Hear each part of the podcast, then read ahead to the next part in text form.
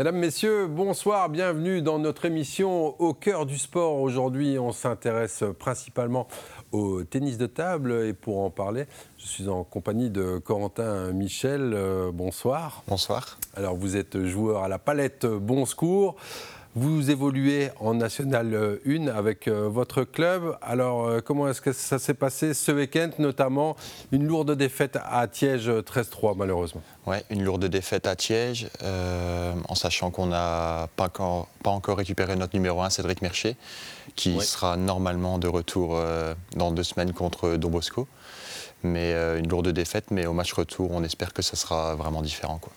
Oui, Cédric Mercher, on va en parler euh, tout à l'heure, mais que s'est-il passé à, Tiège du côté de, Spa? Ben, euh, C'était assez dur de, gagner, on va dire. Après, euh, dans, les, rencontres, on a quand même perdu 5 belles. Ça résume pas trop le match, mais une lourde défaite quand même. Ouais, le score ne reflète pas la, physionomie de la, partie. On rappelle que bah, vous êtes promu en National 1 et donc bah, de fait, l'objectif ce sera uniquement le, maintien euh, cette année. Oui, cette année c'est le maintien absolument et on va essayer d'y parvenir le plus rapidement possible. Ouais, et comment faire d'ailleurs pour, pour y parvenir? Bah, Pas le choix, il faut gagner les rencontres euh, euh, qu'il faut gagner absolument. Il y a deux équipes qui sont vraiment en dessous et il faudra prendre l'ascendant le plus vite possible sur eux. Quoi. Oui, il faudra battre les concurrents euh, directs et faire le plein à domicile aussi. On sait que dans votre salle, c'est particulier. Oui, dans notre salle, on a des super supporters qui sont là euh, quand on joue à domicile pour nous encourager. ça, c'est vraiment super. Oui. On en reparlera tout à l'heure euh, des supporters. Je vous propose de découvrir bah, le classement euh, de la Nationale 1. On va voir que vous êtes actuellement euh, avant-dernier, hein, juste devant Roy Game qui est à trois points derrière. Mais vous n'êtes qu'à une longueur bah, d'un trio composé de Haï, Tiège et Védry Namur. Bah, le coup est, largement jouable, ou en tout cas, il est encore jouable. Oui, c'est pas encore fini. La saison est encore longue. On n'est qu'à la sixième journée. Et euh, quand on récupérera Cédric, euh, on croise les doigts, mais normalement ça devra aller. Quel est votre regard un petit peu bah, sur ce début de, championnat? Bah, Moi personnellement, elle est assez positive. Pour l'instant, je suis à 50% de, de, victoire. Et après, quand, on avait, quand l'équipe était complète, on a quand même eu deux victoires sur deux. Donc c'est pas facile de juger pour l'instant, mais ça devrait revenir. Quoi. Ouais, c'est la preuve que ça tournait bien euh, avant la blessure de, Cédric Mercher. Oui, c'est clair. Oui, bien Cédric Mercher, justement. Je vous propose de, l'écouter. Il nous parle bah, de sa blessure et de son indisponibilité. J'ai une déchirure euh, à mon mollet euh, qui va beaucoup mieux. Je joue ici toujours avec un bandage. Je fais du panier de balles pour le stage. Voilà, je suis vraiment très statique pour l'instant, mais je fais de la kiné, je viens de terminer et donc j'essaye de, de me rétablir pour le 12 novembre. Euh, le match phare contre Dobosco. Et avec ça, c'est un peu tout bon secours qui, euh, bah, qui perd ses rencontres. Oui, c'est pour l'instant euh, difficile puisque voilà, on, perd chaque semaine.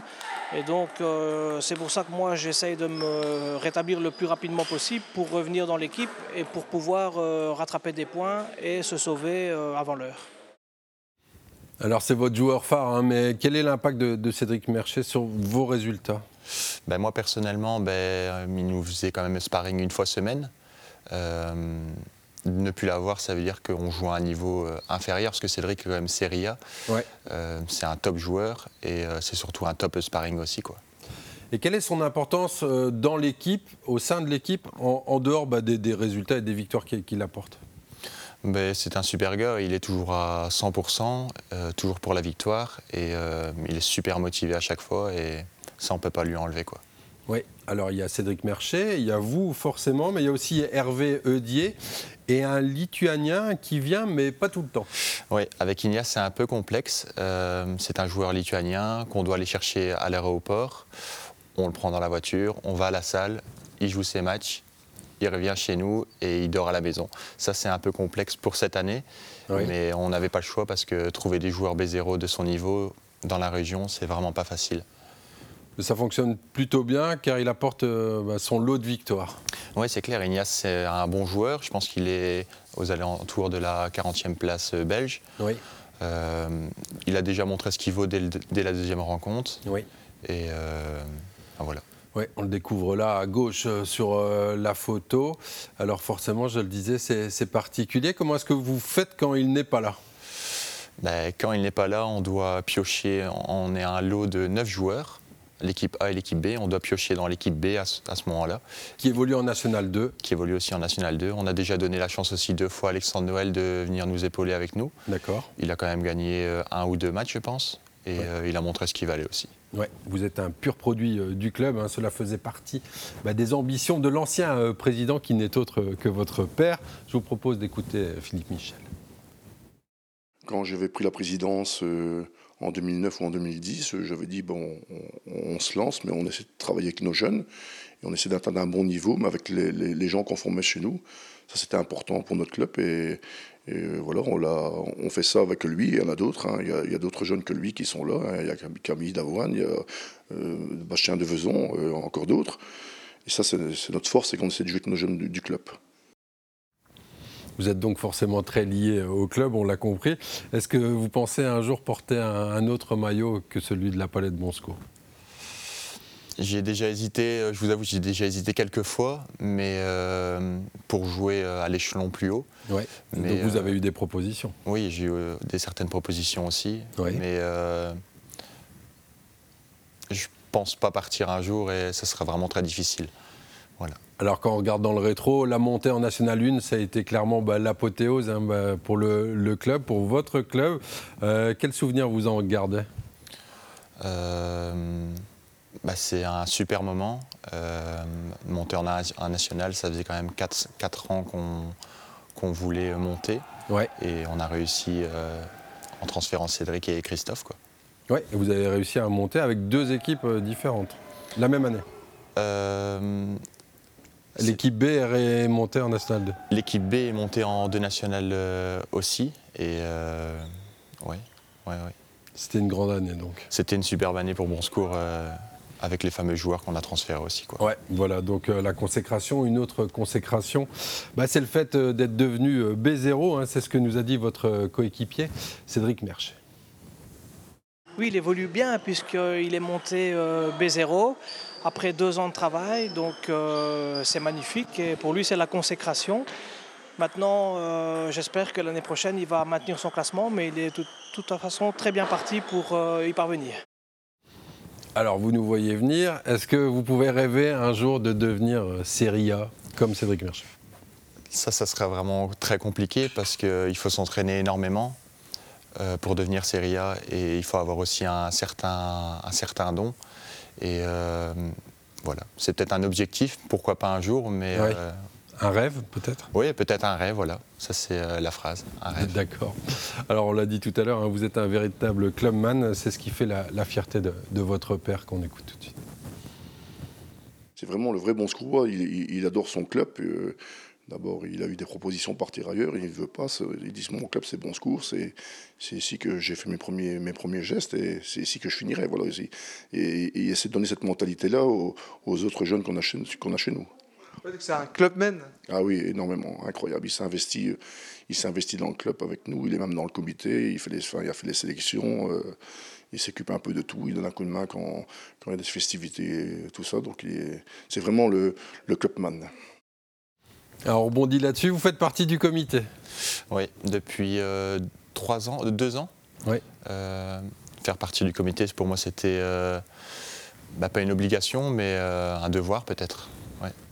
Oui, et quelque chose de, de logique avec votre père qui a été président, qui est trésorier aujourd'hui? Ouais, papa qui s'investit euh, corps et âme pour le club et encore euh, à l'heure actuelle, malgré qu'il est plus euh, président, qu'il est trésorier, ben, Ouais. il se donne toujours à 100%. On en revient aux sportifs. Qu'est-ce qui fait votre force euh, à la table? Ma mentalité, je pense.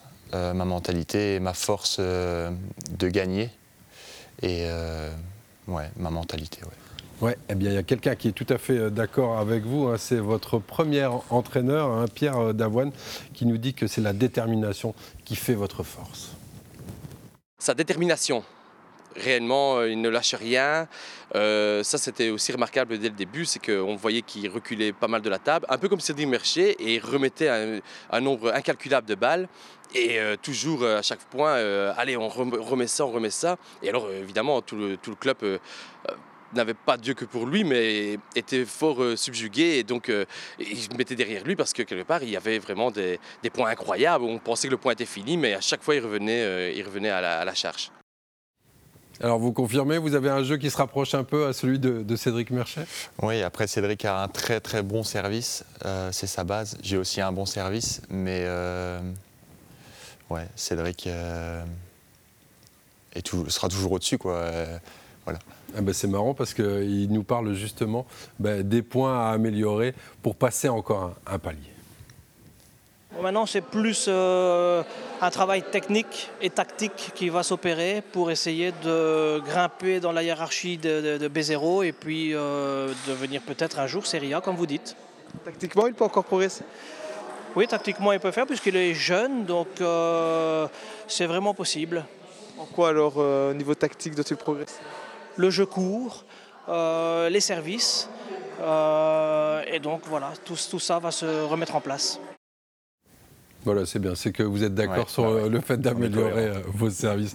Allez, on va faire une petite euh, pause avec un autre club. Hein. le Ping Pong Club de Pec a fêté début septembre ses 50 ans.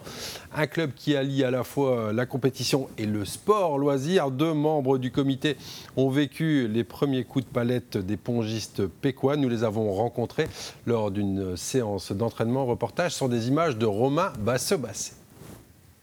C'est au mois de septembre 1970 que le ping-pong club de Pec a vu le jour. Et comme souvent à l'époque, les débuts de ce cercle sportif ont été pour le moins confidentiels. Le club s'est constitué euh, au Café de la Couronne, euh, ici à Pec. Il y avait une salle dans le bas qui était inoccupée. Il y avait une ancienne table et le gérant et quelques personnes ont constitué un club. Assez rapidement, j'avais 15-16 ans, je, suis venu jouer. J'ai commencé donc euh, très jeune, j'avais 8 ans, et j'ai suivi euh, mon cousin et mon oncle qui, qui jouaient déjà. Mon oncle était, faisait partie de l'équipe fondatrice du club.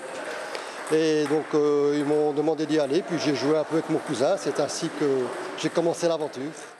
Le Ping Pong Club de Pec fête donc son 52e anniversaire. Mais crise sanitaire oblige, les festivités liées à son demi-siècle l'ont été cette année au mois de septembre. L'occasion de se rappeler les bons souvenirs d'antan, comme par exemple le déménagement au centre Alphonse Rivière. Quand on est arrivé, ben, c'était encore le reste de l'école. On est dans le local des alcôves. Les alcôves étaient encore présentes, les lavabos, le plomb, on est arrivé ici, il n'y avait pas d'électricité, pas de chauffage. Donc le club a pris en charge et avec les membres du club, on a fait euh, toutes les installations que vous voyez aujourd'hui. Tout ça a été fait avec les membres. 52 ans plus tard, le club pécois vit bien. Son équipe première évolue en série Wallonie-Bruxelles. Et même si l'objectif ultime reste la compétition, il n'y a pas que cela. Entre 60 et 70 membres qui viennent régulièrement. Il y a 60 affiliés, je veux dire encore 10-15 personnes qui ne sont pas affiliées à la fédération, mais qui viennent régulièrement s'entraîner pour le plaisir. Lentement et sûrement, tous les jeunes qui sont ici, notre but c'est quand même qu'ils arrivent à faire de la compétition, même à leur niveau, c'est-à-dire en sixième provincial. On commence comme ça. Il y en a quelques-uns qui accrocheront. Et cela assurera la pérennité du club, un club qui peut compter sur ses fidèles serviteurs Jean-Pierre et Dominique. Les deux amis épongistes s'apprécient et se respectent beaucoup. C'est un garçon qui, est assidu, qui, honore ses engagements. Quand il dit quelque chose, il le fait. Et il est sérieux et dans, la continuité, certainement. C'est vraiment la, cheville ouvrière du club, ça, il n'y a, rien à redire. Il s'investit toujours à 200% pour le club depuis le début. Grâce à lui, le club a, pu évoluer de, façon très positive. Voilà, c'est vraiment comme euh, président et euh, organisateur, c'est quelqu'un d'exceptionnel. Une chose est sûre, on n'a pas fini de taper la balle au ping-pong club de Pec pour la plus grande joie de tous ses membres. On en revient à Bonscourt et à son ambiance euh, bah, si particulière. On a rarement vu hein, une telle euphorie, un tel engouement dans le tennis de table. Bah, j'imagine que bah, ça vous fait euh, plaisir d'être soutenu comme ça par ces supporters Oui, c'est vraiment exceptionnel. Euh, je rappelle encore quand on a joué contre Virton, euh, contre Cédric, en Coupe de Belgique, il y avait quand même 250, 300 personnes. C'était exceptionnel dans la région, je pense. Il n'y a que chez nous qu'on peut voir ça. Ouais. Comment est-ce que vous expliquez qu'il y a autant de monde qui vient voir le tennis de table? C'est la passion de ce sport ou c'est les gens qui composent le club? Bah, C'est les gens qui composent le club et puis on a vraiment une très bonne ambiance tout le monde se connaît, que ce soit le football, le volley, le basket. On vient, tout le monde vient voir tout le monde et euh, ça crée vraiment un groupe soudé. Ouais. Comment est-ce que vous avez commencé le tennis de table?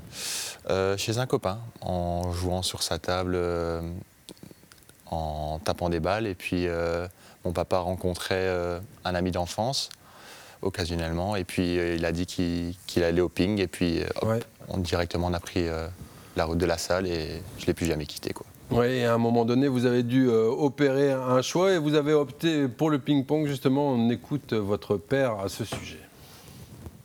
Je jouais avec et je l'entraînais énormément. Après, euh, on l'a mis dans des bonnes mains et il était très très motivé. Donc c'était son sport. Et, quand je vois les résultats qu'il fait maintenant, je dis que tout compte fait, il a fait un, bon choix parce que je veux dire qu'au football, il était ce que troisième, deuxième provincial.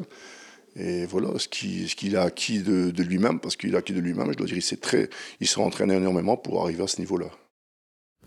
Qu'est-ce qui vous a poussé à privilégier euh, le tennis de table plutôt que le football? Ben, Le tennis de table était beaucoup plus stratégique et euh, un peu plus aussi peut-être personnel. Et euh, c'est ça qui m'a fait vraiment sentir bien pour ce sport. Le football, c'était du côté de, de Perruet Oui, Perruet évidemment, ça on pouvait euh, le deviner.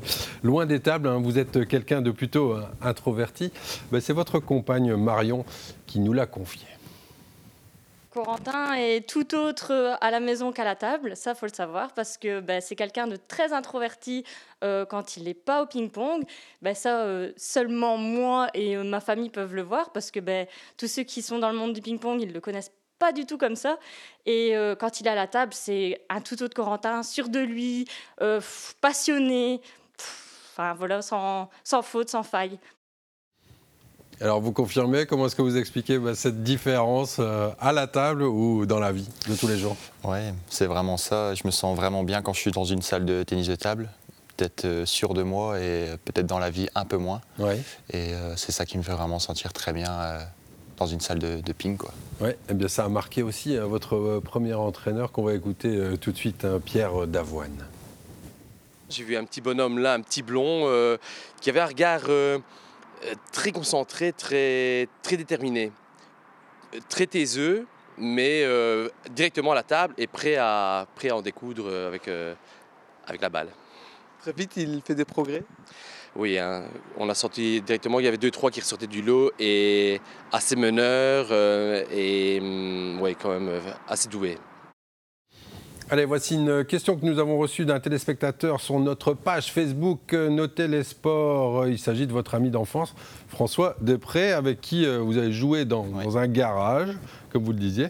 Alors, ben, il vous demande quels sont vos objectifs et de quelle victoire êtes-vous le plus fier? Ben, Mes objectifs euh, à long terme, c'est euh, un jour peut-être euh, être numéro 40 belge. Là, je suis 68, je pense, avec la défaite de samedi. Ouais. Numéro 40, ce serait vraiment exceptionnel pour moi. Et mon plus beau, ma plus belle victoire, on va dire, c'est contre Julien Renard. mon premier B0 en Coupe de Belgique contre Dobosco. ça, c'est peut-être un moment qui m'a vraiment marqué beaucoup. Vous êtes euh, donc l'un des meilleurs euh, joueurs de, la région. Parfois, vous manquez encore un, petit peu de confiance, ben, comme à, l'image ben, de cette anecdote que nous a livrée votre compagne euh, Marion, qu'on va écouter tout de suite. Le gros problème de Corentin, c'est s'il n'a pas confiance, ça va pas aller. Et c'est ça que je lui souhaite, c'est de retrouver à chaque fois confiance et qu'il n'ait pas besoin de tout le temps d'avoir des gens derrière lui pour le pousser, qu'il ait cette confiance en lui tout le temps, parce que pendant les matchs, des fois, on le voit qu'il doute et qu'il se retourne un petit peu et cherche ailleurs euh, cette confiance. Et ça, je lui souhaite franchement la trouver tout seul. Et là, il sera encore plus fort, ça, j'en doute pas. Il n'est pas encore euh, bloqué. Il progresse encore et je vois qu'ici, en N1, il fait ses pourcentages et chapeau, moi, je suis contente. Voilà, ça c'était pour le manque de confiance. On va écouter tout de suite l'anecdote dont, je vous parlais. Chaque saison, il y a un petit gris-gris. Genre euh, l'année euh, passée, il avait trouvé un petit, euh, les petits attaches de filet avec les petites boules et les avait mis dans son short. Et un jour, ben, je lave son short et je vois ça, donc je le retire. Et samedi, en préparant son sac, il me fait Ah Marion, j'avais un petit, les petites attaches de, filet, tu l'as mis où? Et j'ai dit, bah, Corentin, mais je l'ai lavé, mais il est là, quoi. Ah, donne-le-moi, parce que depuis que je l'ai dans la poche, je gagne tous mes matchs. Et chaque année, c'est autre chose. Il lui fout ses chaussettes. Enfin, il y a chaque année un petit truc comme ça, et c'est tout le temps marrant avec lui, c'est ses tocs, quoi, ses petits tics, ses petits tocs. Voilà, rapidement, euh, est-ce que ça continue à marcher euh Je l'ai enlevé depuis. Ah voilà.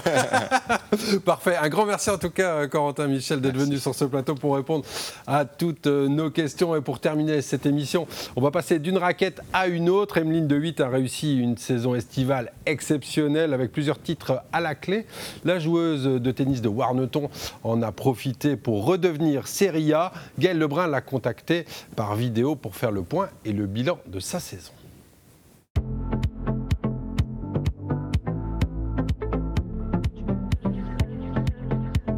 Mon objectif de saison, c'était vraiment euh, retrouver euh, le classement Serie A. Donc c'est pour ça que, en plus de ça, j'ai fait une bonne saison, donc euh, j'ai vraiment bien joué cet été. Donc si je n'étais pas redevenue Serie A, j'aurais été vraiment déçue. Donc je suis vraiment super contente. C'était un soulagement, on va dire. Justement, vous avez fait une, superbe année, 2022, hein, et une très belle campagne estivale. Ouais, justement, j'ai gagné 7 tournois. J'ai fait des, dont un gros tournoi euh, championnat FT 2022 en Dame 1, donc euh, je m'attendais pas du tout à le gagner, mais voilà, c'était super. Et après, bah, j'ai fait des demi et des finales dans des euh, tournois plus gros, donc avec plus d'étoiles, donc avec un plus gros niveau. Donc, j'étais assez fière de moi pour cet été.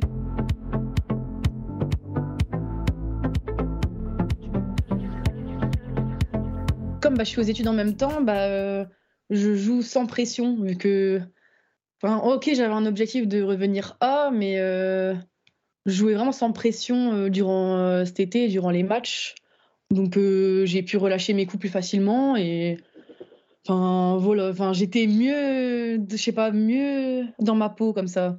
J'ai progressé plus peut-être sur la partie mentale parce que bah, quand j'étais plus jeune, j'avais pas un comportement très exemplaire, on va dire. Donc euh, voilà, et là, comme euh, j'ai 20 ans et que j'ai pris en maturité, bah, je me dis que c'est peut-être pour ça maintenant que je peux gagner aussi plus de matchs parce que bah, je m'énerve moins. Enfin, forcément, je m'énerve de temps en temps, mais je m'énerve beaucoup moins qu'avant. Et ça, ça a peut-être joué aussi en ma faveur euh, durant, bah, durant l'été 2022, quoi. Donc je dirais plus de niveau mental et comportement. Malgré que même avant, je lâchais pas un point mais là, enfin, mentalement, c'est différent, quoi, on va dire.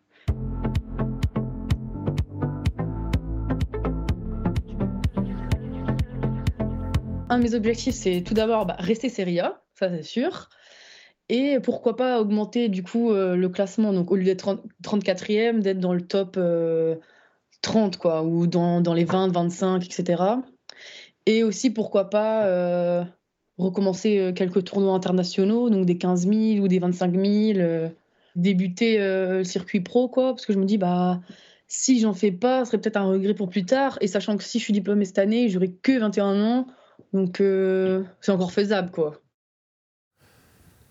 Voilà, c'est ici que s'achève notre émission. Rendez-vous dans deux semaines pour Au cœur du sport. La semaine prochaine, ce sont les dérailleurs. Merci pour votre fidélité. Bonne soirée et à très bientôt.